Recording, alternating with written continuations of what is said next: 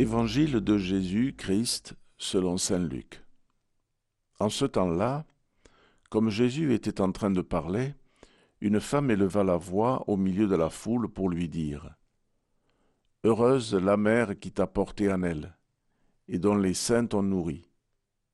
Alors Jésus lui déclara Heureux plutôt ceux qui écoutent la parole de Dieu et qui la gardent.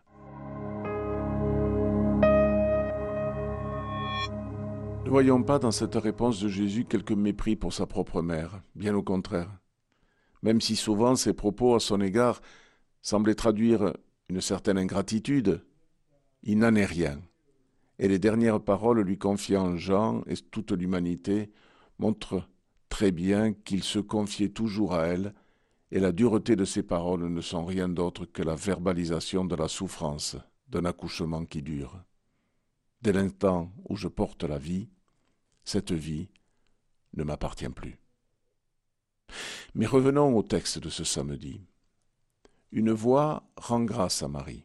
De fait, régulièrement en disant le Je vous salue Marie, nous nous faisons l'écho de cette voix, proclamant non seulement la vénération que nous portons à la Vierge, mais aussi soupçonnant la fierté qui doit être la sienne d'être la mère de notre Seigneur, comme le dit sa cousine Élisabeth.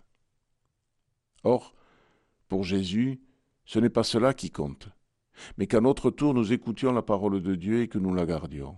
C'est-à-dire qu'à notre tour, nous recevions l'invitation de l'ange et que nous nous laissions féconder. L'expression est certainement audacieuse, mais c'est bien cela, vivre notre vocation de baptiser aujourd'hui. La parole de Dieu qui nous est adressée tous les jours doit avant tout nous bousculer et nous faire porter beaucoup de fruits. Souvenons-nous des paroles de Jésus rapportées par Jean. Moi je suis la vigne et vous les sarments, celui qui demeure en moi et en qui je demeure, celui-là porte beaucoup de fruits, car en dehors de moi vous ne pouvez rien faire. Heureux sommes-nous si la parole de Dieu fait que nos existences ne soient pas stériles et que nous puissions à notre tour propager la vie dans notre quotidien. Si ce n'est pas le cas, c'est que nous ne sommes que de vieux troncs secs, rabougris, enfoncés dans une terre de nostalgie.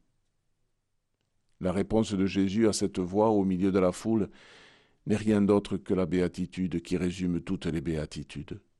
Si nous assumons notre condition humaine et en pratiquons les valeurs fondamentales de l'Évangile, c'est ça être pratiquant, alors non seulement nous sommes heureux, mais ce bonheur n'est pas une reconnaissance ni une récompense, mais l'éclairage définitif de notre dignité d'enfant de Dieu.